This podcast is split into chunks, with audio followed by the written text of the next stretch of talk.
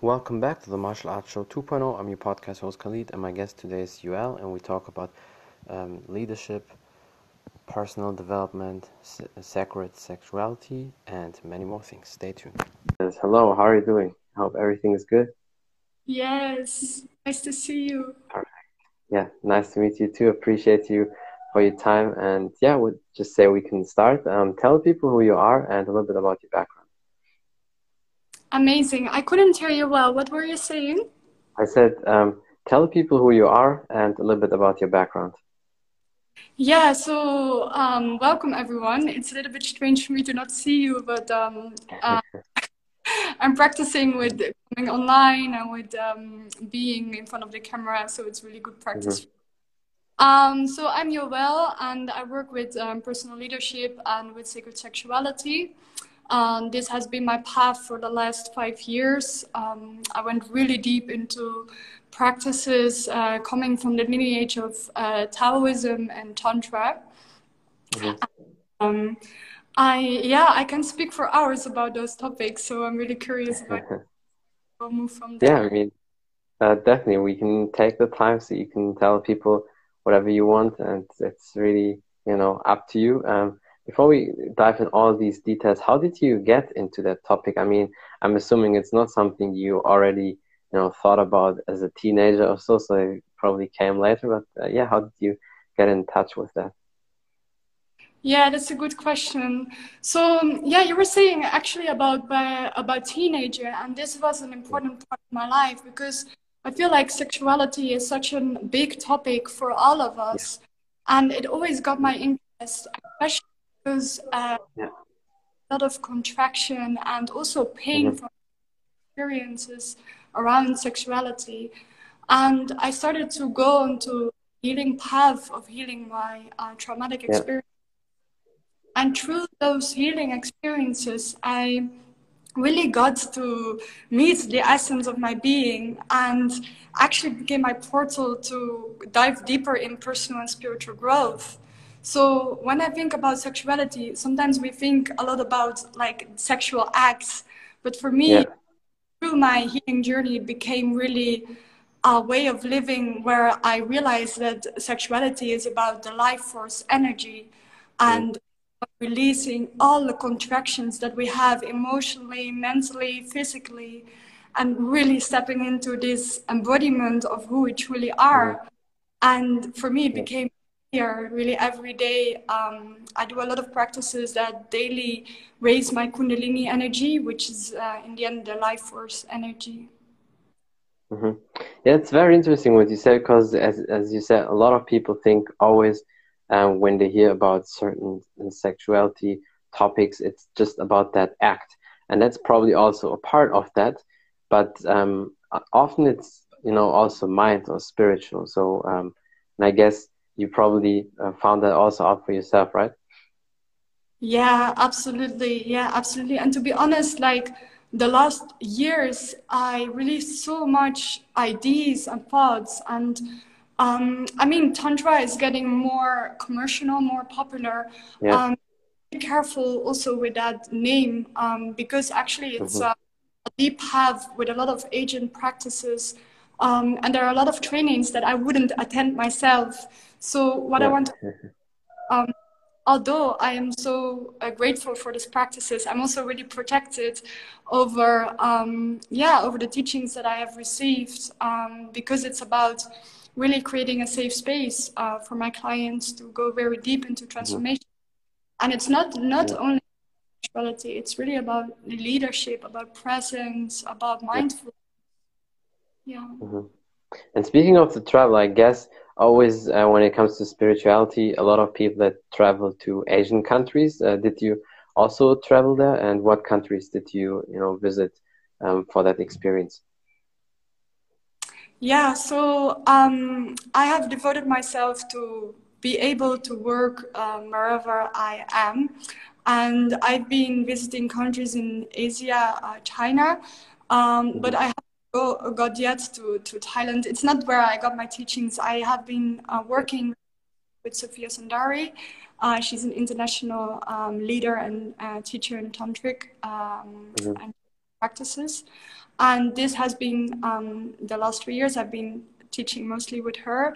And besides that, I've done a lot of other trainings, but I feel that uh, it's not so much about the space. I mean, of course, uh, the lineage comes from there, but um, I feel like we can do it from everywhere we are, and that's the beauty yeah. of a lot of like teachers that have received the the teachings are all over the world. So that's the good thing that it's getting more uh, popular right now, and there's more mm-hmm. attention. Mm-hmm. Yeah, and did you uh, grow up in Mexico and born and raised there, or did you move later? to Mexico? Ah, yeah. um, so actually, I grew up in the Netherlands. I'm from Holland originally. Yeah. And I am um, traveling to places where I can work and where I can um, also where I really like it. So the last half yeah. year, my visa, and uh, three months ago I went to, to Mexico. Two months ago I went to Mexico. Yeah.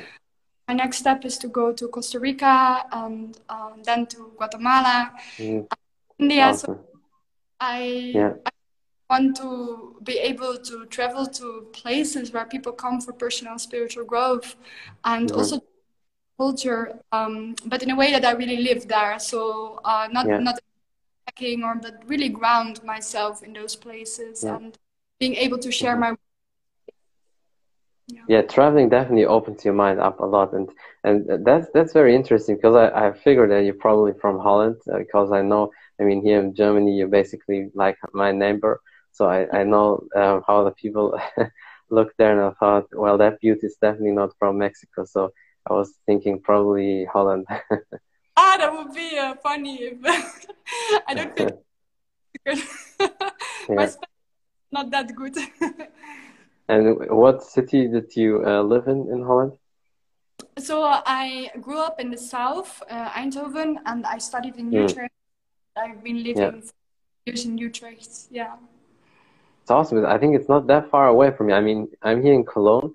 That's one hour from uh, Venlo, and mm. I think it's not too it's not too far from like two hours, three hours. Then I would. Be, I know Amsterdam is three hours from me, so um, yeah, Eindhoven it's not too far also.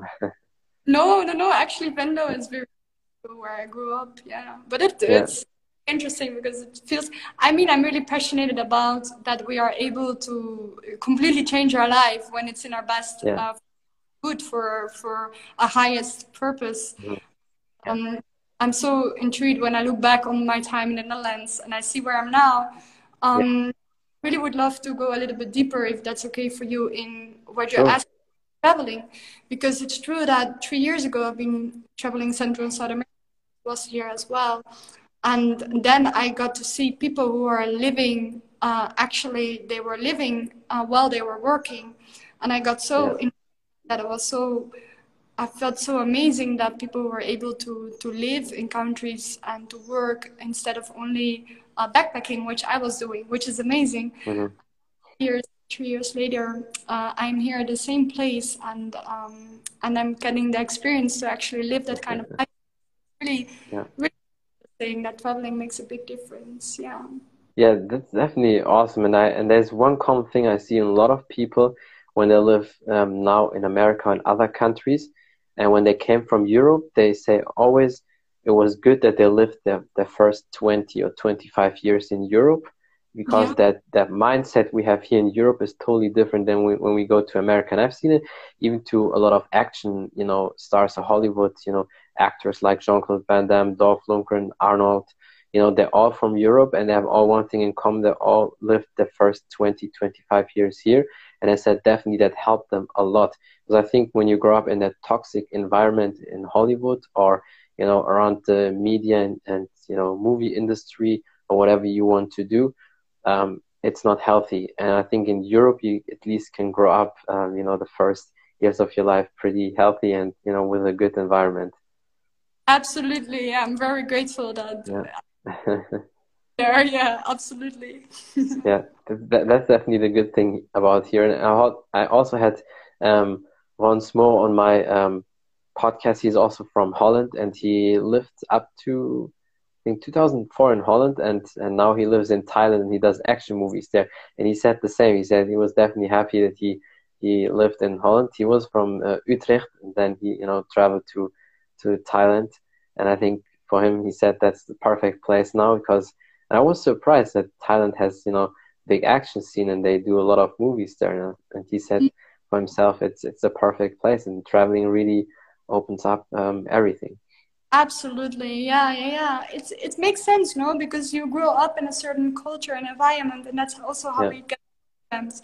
So when you yeah. go outside of your environment that is comfortable for you, you really get to experience how other people have ideas and mm-hmm. different philosophies, and yeah, it's really yeah. interesting. Um, and I think, I mean, in Germany, it's definitely the the case here, and I think Holland probably is similar to that when it comes to sexuality, like the, the sacred sexuality and mm-hmm. other topics like that, people are not really open for that, or at least they don't know what to expect uh, from that. Was it the same for you uh, when you, you know, experienced that first in Holland, or did you discover it when you already out of Holland? Yeah, that's a very good question. So um, I've been raised in a very loving family uh, and also a religious family, and for me. Mm-hmm it was a topic, and I think a lot of people experience this. It is a topic yeah. with a name and a lot of guilt and a lot of restrictions. And mm-hmm. uh, the fear I feel is that when we work with sacred sexuality, a lot of people think, ah, oh, it's like having sex with a lot of different people. But actually, it's yeah. not about self worth, it's about self confidence, it's about being able to express yourself, it's by, about shadow work, about discovering all the parts of you that are constricted and that you have tension. Mm-hmm afraid of to show it's about emotional regulation so how to deal with emotions it's about yeah. quiet minds and this is all aspects of sacred sexuality yeah and there's also one aspect maybe and i guess that's where a lot of people have that uh, misunderstanding that you're so open um, so you would if it fits maybe you know have sex with different people or with um, several people and that's why people think that yeah, exactly. And actually, it's the opposite. I don't have mm-hmm. any judgment of people that are experiencing a lot of different people to have uh, to share sexuality with. But for me, it's mm-hmm. the me. It's actually more a process of being celibate for a while and really honoring myself in the way of making a devotion to myself that I only want to share my sexual energy with someone where I deeply feel love with. And this is something you choose for yourself. But I think in the end, it's about when do we make love with someone and from what from what space is it to gain something that we're missing in, inside of us is it because we are in need for attention or we yeah. are in for uh, validation and that's why we share um, sexuality with another person or is it because we deeply love this person and deeply want to really want to share yeah. this so yeah, yeah been the opposite. It has been actually involving a, a, a long period of being celibate. Yeah. Mm-hmm. I mean, you said something very important. Uh, that's why a lot of people, you know, have issues or break themselves because if you, and it's not just in sex, it's in everything in life.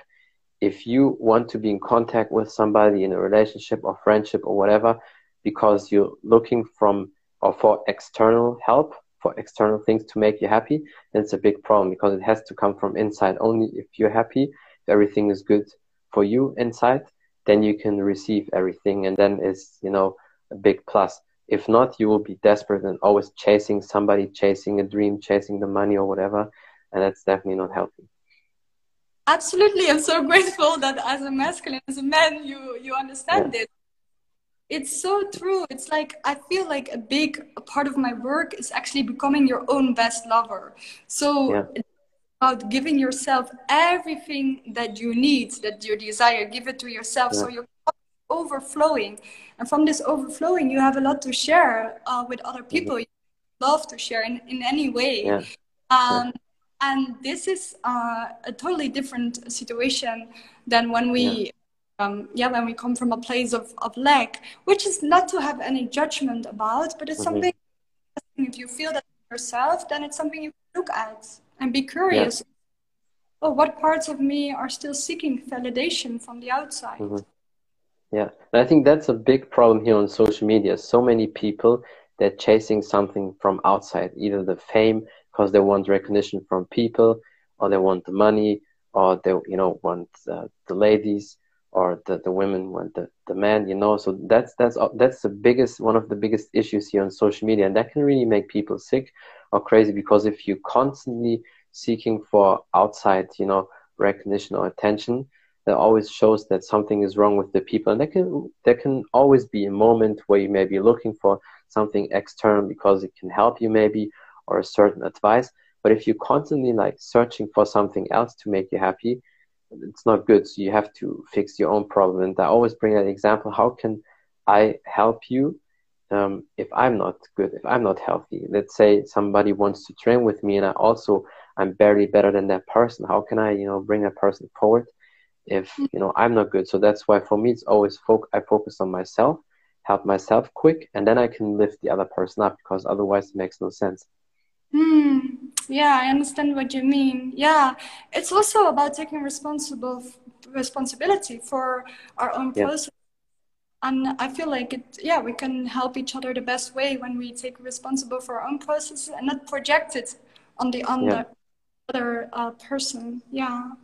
Definitely, because if if both are basically, let's say, bad, or they you know don't have the best knowledge, or they are kind of in the same um, situation, they will pull each other down, and then you you can't help each other. And that's why I think you always have to focus on you on you first, and then if you're good, you can help way more people than if you just right away help people. And that's why I focus always first on me, and then the rest will come with time. Beautiful. And at the same time, I really feel that even though you go through deep, deep processes, it doesn't mean that you need to do that alone by yourself. Yeah.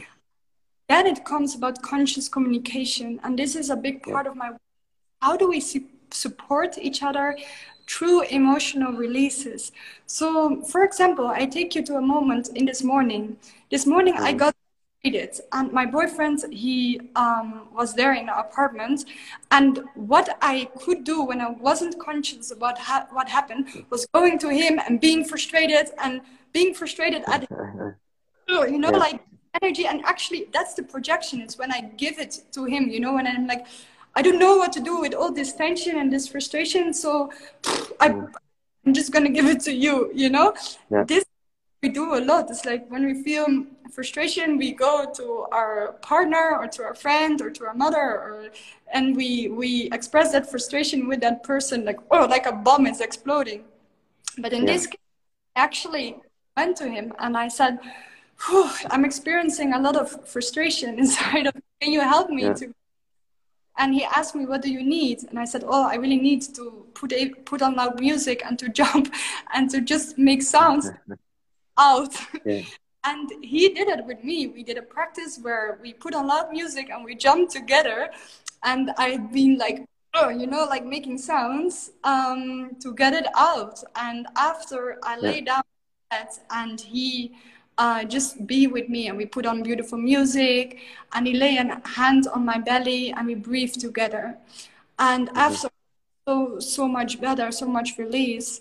So it's not always about the reason why we get frustrated. It's yeah. not about to, to always know the reason. It's mostly about releasing it in a safe way and in a way that is healthy. Mm-hmm. Yeah. yeah. I think it's so it's so true what you said. And I mean, everybody needs an outlet. But for me, the outlet is definitely always, you know, workout, uh, either weightlifting or martial arts. And that's why people say all the time when you have some anger in you, do martial arts. If you have a back or, you know, something to punch, to kick, and let that energy out because the energy needs to be out. And I think, especially because it's your work field, you probably know a lot about that. And you can mm-hmm. maybe also explain that for especially for the women. But um, every man, we all have that animalistic instinct in us. It's like from the Stone Age. It's probably like since human are existing, we all have that in us. And most guys, you know, they don't let it out because they don't work out, and especially when they don't do martial arts. And then you see the common things. Let's say, especially now with the time when they're outside in you know grocery shopping and then something happens and they get immediately angry and they puff the chest up and want to fight with other people and that's because they don't let that energy out. While uh, me or other martial artists, when a case like that happens, I'm very relaxed because that's like drinking water for me. But, but it's because we let our energy, that that beast, that animal inside all the time out. Once it's out, it's it's out. And I think for women it's the same, but you probably experience that in a different way. Absolutely, and I'm so grateful for your work. so important that we let that out, yeah. express it, and it's it's so beautiful that you found yeah. a tool um, to to work with those releasing. And it's true, especially for women. A lot of women, we I call it like the good girl. It's like we as women sometimes we think we always need to be nice and friendly and sweet. And a big part of my life was like that. I was always smiling, but inside sometimes I was like exploding almost like a volcano, but then still like smiling and you feel the tension in your body. And yes, I like running, um, but sometimes it's also about uh, it's about the the um, we have so many different tools, and I feel like it's about a combination. It's about mm-hmm. releasing practices and also yeah. communicate where we are going to with our partner or with a friend or with a you know with a, someone that we love to deepening that connection as well because i feel like mm-hmm. Saying about social media and about the disconnection that we have a lot of times and yeah. and a big part of that is being human and actually share where we are going through so when we release yeah. um, release our emotions and also communicate um, honestly where we are going through with with the people that we love i feel yeah. this is so much the connection with those around us um, yeah definitely i mean you you always have to let that energy out and i feel like a lot of people don't. And that's why a lot of you know bad things happen or people fight uh, or whatever. And that's why i think for me it's always very important. Also when the energy is totally out and i know that from experience with a lot of martial artists as well you are so calm. If at that day when I already worked out and you know you have that feeling like you're totally in a like in a zen zone, you're so you're tired, but at the same time you're still fresh, but you're it's like your mind is just empty. And when then somebody annoys you, you like do whatever you want, I don't care. Unless of course somebody harms you, that's different. But if they annoy you, if they talk shit or if they, you know, do some weird things, you don't care because you really left everything out of your system and then it's, it's just you just want to you just want to chill you just relax and you don't care it's amazing isn't it yeah, yeah. That's also what i'm doing with um, the sexuality because um, as women also as men but i will focus now on the women is that we can have a lot of tension in our womb in our vagina and yeah. what I give tools how we can release um, those tensions maybe from the past uh, how we can mm-hmm. release that. Um, and a lot of time we are really open about releasing, but when when it's coming about like releasing things from your vagina, it gets a little bit more like yeah. like we have shame sometimes around that, you know. Yeah. Or, we don't speak about that but actually i feel that that helped me so much to also release um, mm-hmm. stuff from the past that was there yeah.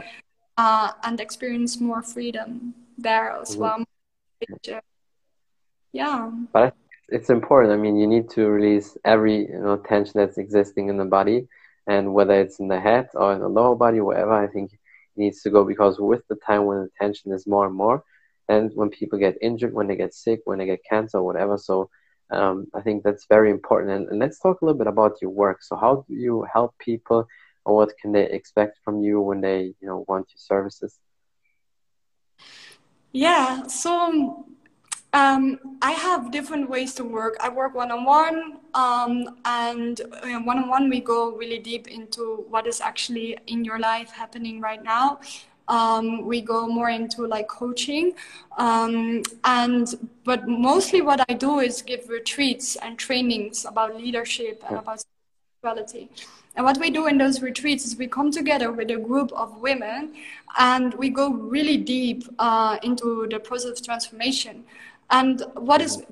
important that is when the women are coming, everything is arranged. It's like a beautiful villa. There is amazing yeah.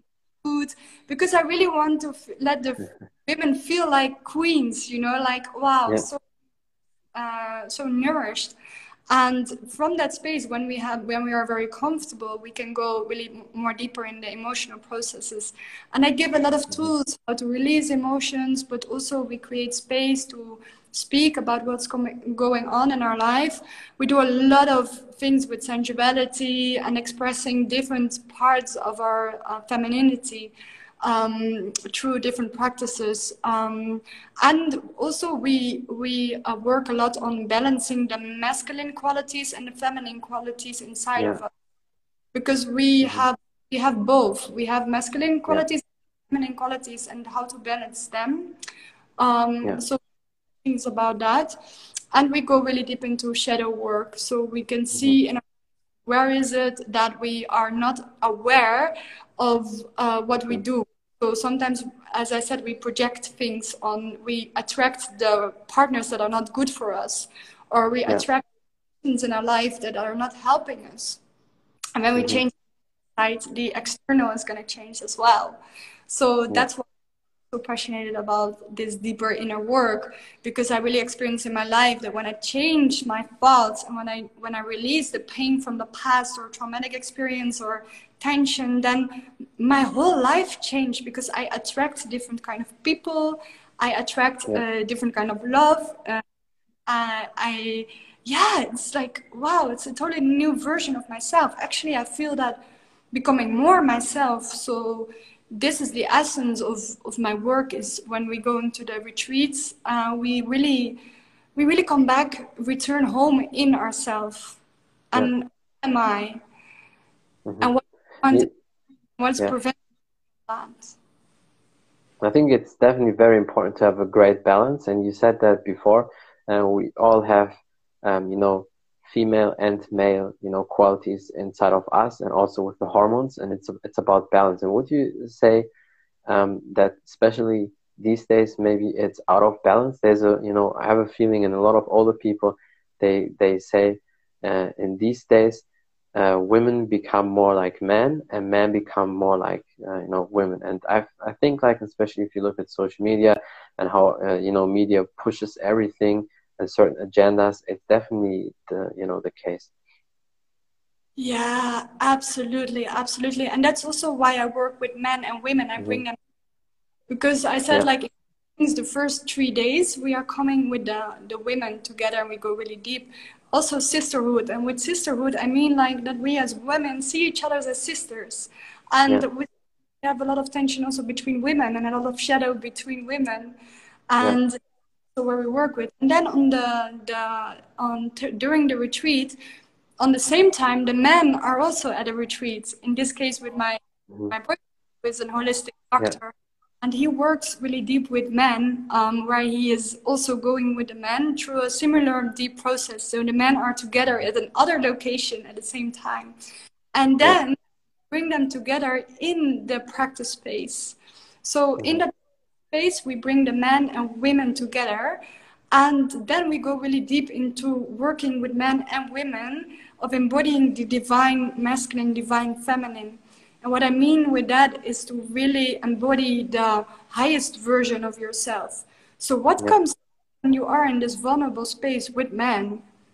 And then we actually release a lot of stuff that we have that is there and that can be about the relationship with our father with our brother with our past lovers. And we express what was going on in our life towards the men. And the men are holding space. They are listening. They are receiving. They are there for the women to to express what's going on. And at the same time the other way around we as women are there to help the men to process uh, where they are going through and to help them to embody that divine masculine, that higher version of themselves. Yeah. And it's true that the balance between the masculine and the feminine is very important. As women, we go, unfortunately, we go too much like like that, you know, like yeah, we can do it, and it's a beautiful aspect of the masculine that we as women yeah. can embody. But when we go too far in that, we burn out, and as women, true, yeah. And care and nourishment yeah. and love. And we are actually so beautifully good in receiving and giving love. But if we are yeah. too masculine, we are we are like that. And then men don't know anymore how to approach True, us. Yeah. We as women are so much like like so like driven and so uh, much in our masculine that men don't know anymore how to how to approach us and how Yeah. to us as feminine, and they are confused then sometimes. hmm Definitely. And I think big part of that, and I know um, when you say that you always get a lot of hate, but the media, they have a big responsibility why things are like um, how it is in the world, and especially the disbalance between men and women. And it really started back then in the 60s, you know, with the, you know, women's, you know, protests and, and, and all that, uh, especially in Europe with a lady like Alice Schwarzer and all that. So they, you know, with women's empowerment, I mean, it's important, but it's definitely misunderstood. And because you cannot take the uh, body of a woman out of her and put it in a you know man's body or the other way around. And then because a woman is always a woman and a man is, is a man, we have different qualities, um, but we are equal, you know, in front of the law and you know with our rights. But we're still different. We have different skills. We have different abilities, and you cannot uh, change that. And I think if you if you try to change that, then it's a big confusion. In the media, also they tell people how to do that, how to talk to women, how to talk to men, and it's sometimes so confusing. And they put out so many you know misinformation that that guys are so you know insecure, and that's also part of that because you know when you have less skills and no confidence, then of course that also throws you off and then don't know how to react and to talk to women, how to deal with women. But in fact, it's at least for me, it's it's very easy. But I think if you're not yourself and if you have no confidence, then I guess it's definitely hard. yeah, absolutely. Yeah. Very important. I really want to to express that. You know, we as women we sometimes are too much from my perspective that we as women you know the men do this and the man does that and the man do that yeah. you know because it comes from trauma right? It comes from that yeah. feel that men did things to us. But when we look what can we do as women? Actually do we really True. do we really express what we need? Do we express because a lot of times we point to the man with um, you know with anger or judgment. But if we are really honest to ourselves, do we really express what we need to the man? Because the nature of the man is to actually provide for the women, is to create Yeah. a space for the women to be fully herself. And men really want naturally to be there for women and to nourish them and to provide. And um, we as women do not allow that and when we're not surrendering to that, when we not receive the man, then this creates a lot of friction because as men they can com- become confused about their place, and as women we it because we don't receive what we need, but we don't express what we need, and we don't really want. We cannot receive because there's still you know this tension and also fear to love sometimes we have pain in our hearts and that's why sometimes we are afraid to really receive all of the men, all of the love that a man has for us. Yeah. Because Oh, that's so true. Yeah.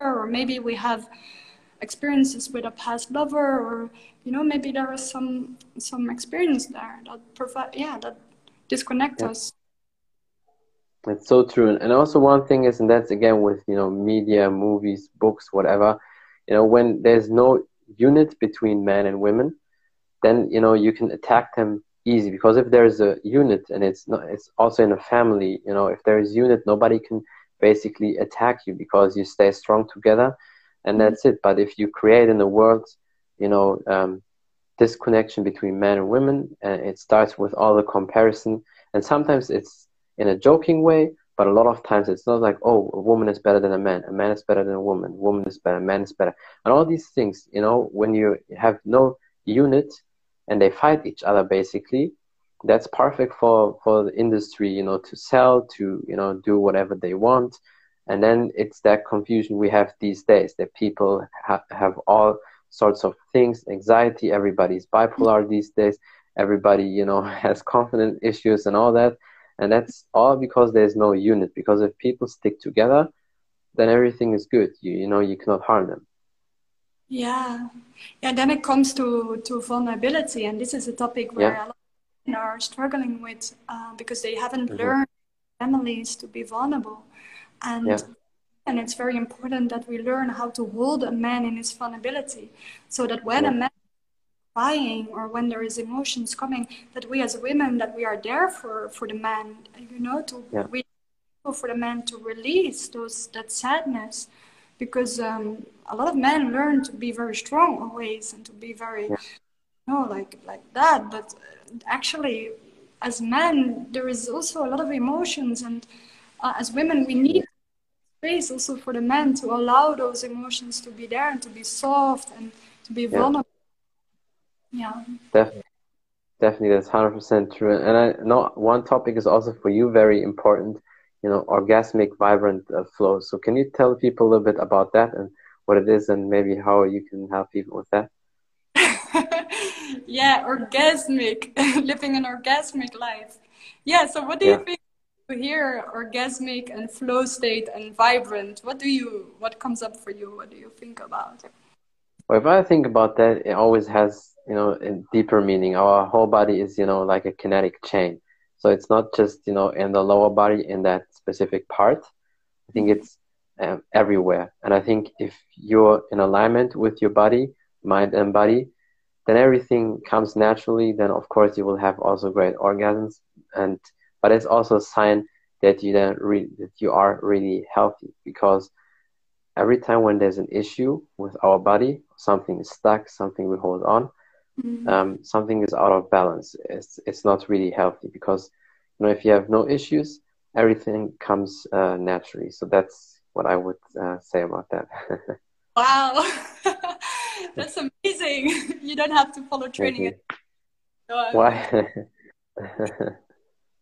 no, but um, beautiful what you say. Yeah. So um, when I speak about being fully orgasmic, um, we think about having full body orgasm, and yeah. this part of it it's being able to experience full body orgasmic uh, orgasm and because we have a lot of different kind of orgasm we have most people only experience um, peak orgasm yeah it can be really releasing and really beautiful and, and it's it's it's amazing but there is so much more and um, when I really worked with sexuality, with sacred sexuality, I got to experience this flow of energy going through my whole system. And then I got was almost as if I had taken some some drug or something. It was like mm-hmm. I really felt like yeah. this it was going through my whole system. I was shaking, and the shaking was releasing stuff, but also feeling this beautiful, loving energy growing, going to all my body. And it's like waves and as women we have uh, access to that and as men as well but as women yeah. we have access to that and then we can invite the men to come in that space and men can experience full body orgasmic uh, orgasms as yeah. well um, mm-hmm. but really about vulnerability and there are a lot of beautiful steps that can help us and this is what i teach yeah. my how to how to go to this full body orgas- uh, orgasms mm-hmm. but from that space of experience uh, full body orgasms during self pleasure or during love making with a partner, doing sexual activity with a partner, there is something I, I experienced that was beyond that.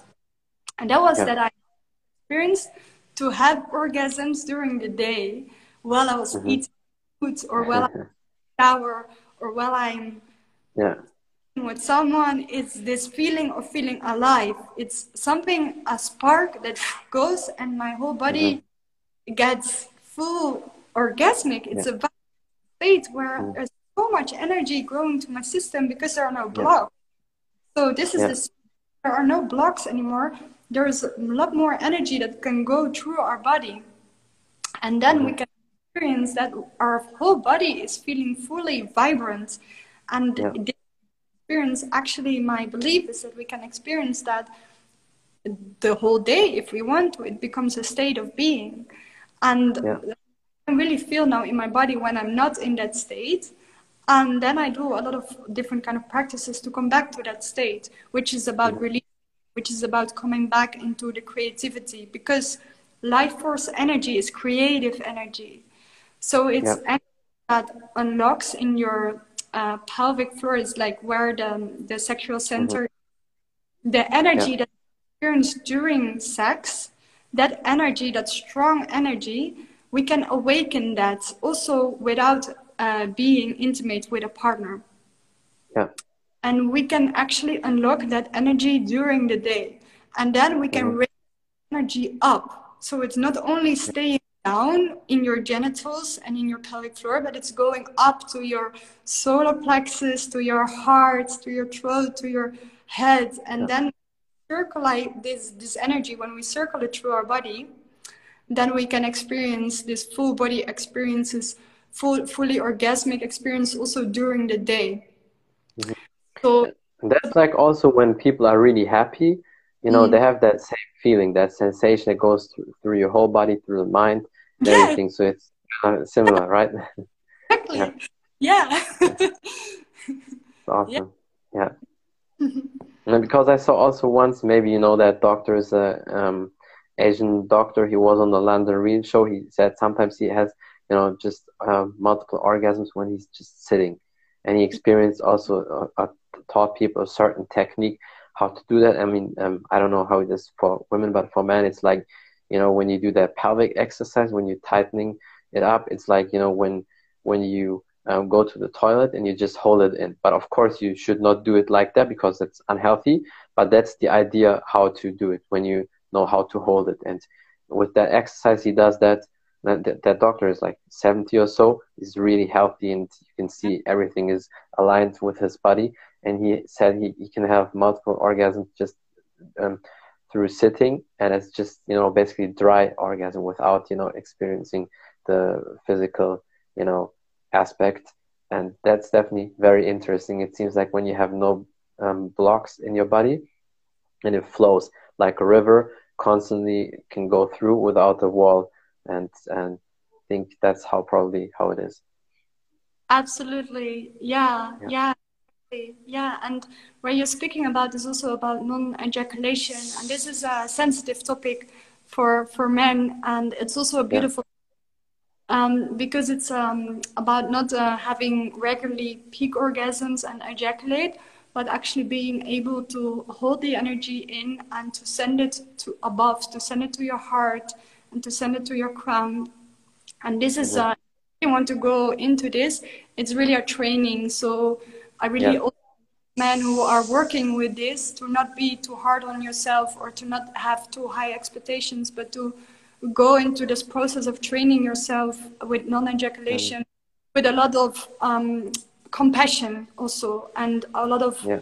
of it during the process because it can be a process where things come up. Uh, maybe sometimes yeah. you well you didn't want to ejaculate, and then mm-hmm. the get punishing on yourself or not not judge yourself, but actually be very proud of yourself that you are working with this topic and also realize that it is a training. So it takes some time yeah. to experience yeah. able to not ejaculate. Um, yeah. yeah.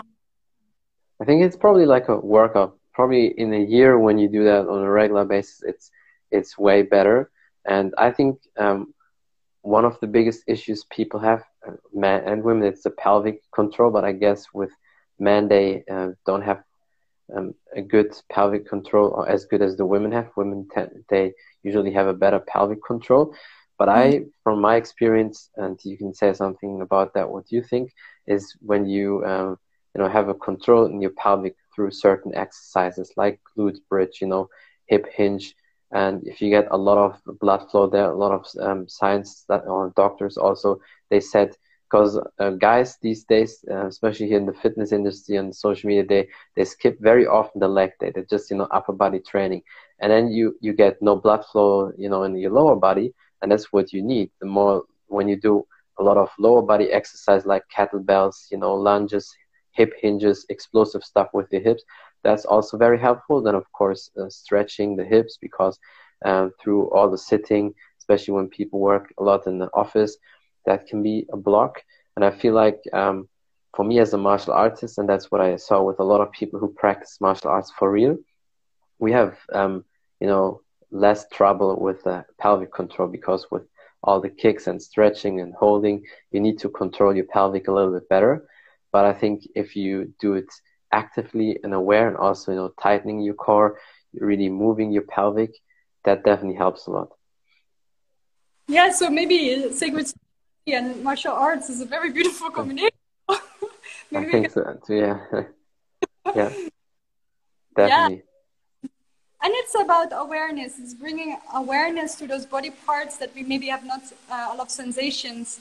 That's where yeah. we're women to bring back sensations. A lot of women have experienced numbness in the vagina. Yeah. So maybe yeah. Uh, not them. I will be very vulnerable about this because when yeah. I was the traumatic experience that I had in the past, to be honest, like from my navel until like the, the, the lower part of my body, I didn't experience any feeling. So for me, sexuality, I, I was not a topic that I was was I it was not in my life. I was not focusing yeah. because I was not e- able to uh, mm-hmm. experience peak orgasm or uh, not. Able, I was not interested neither in my in my yeah. and in my vulva. And uh, during that of healing my traumatic experiences, I really brought awareness to all those parts in my vagina and in my womb and in my yeah. uh, area where there is pain or where there was numbness, where I didn't feel mm-hmm. anything. Mm-hmm and we have also different tools for that. We use like a yoni egg or um, a crystal wand that can help us. Uh, also, yeah. a vibrator without the without the vibration, just only the vibrator, no no electricity, but only the, mm-hmm. the we can help uh, to go to that parts where there's numbness and massage it. Yeah. And then mm-hmm. sometimes mm-hmm. there is pain stuck in those areas. It can come mm-hmm. up.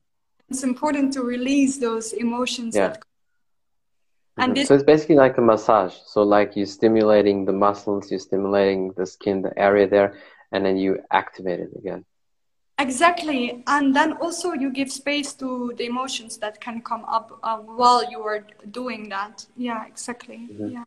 Yeah, I think it's a very interesting, you know, topic for for sure, and I think next time we need to dive in, especially into the last part now, more and more into details, because I mm-hmm. can imagine a lot of women, pro- women and men um, they have you know a lot of issues like that. And of course it's a it's a you know very sensitive topic. Not everybody wants to open up especially here in the public. So i think when we talk next time more about that in details it can help a lot of people.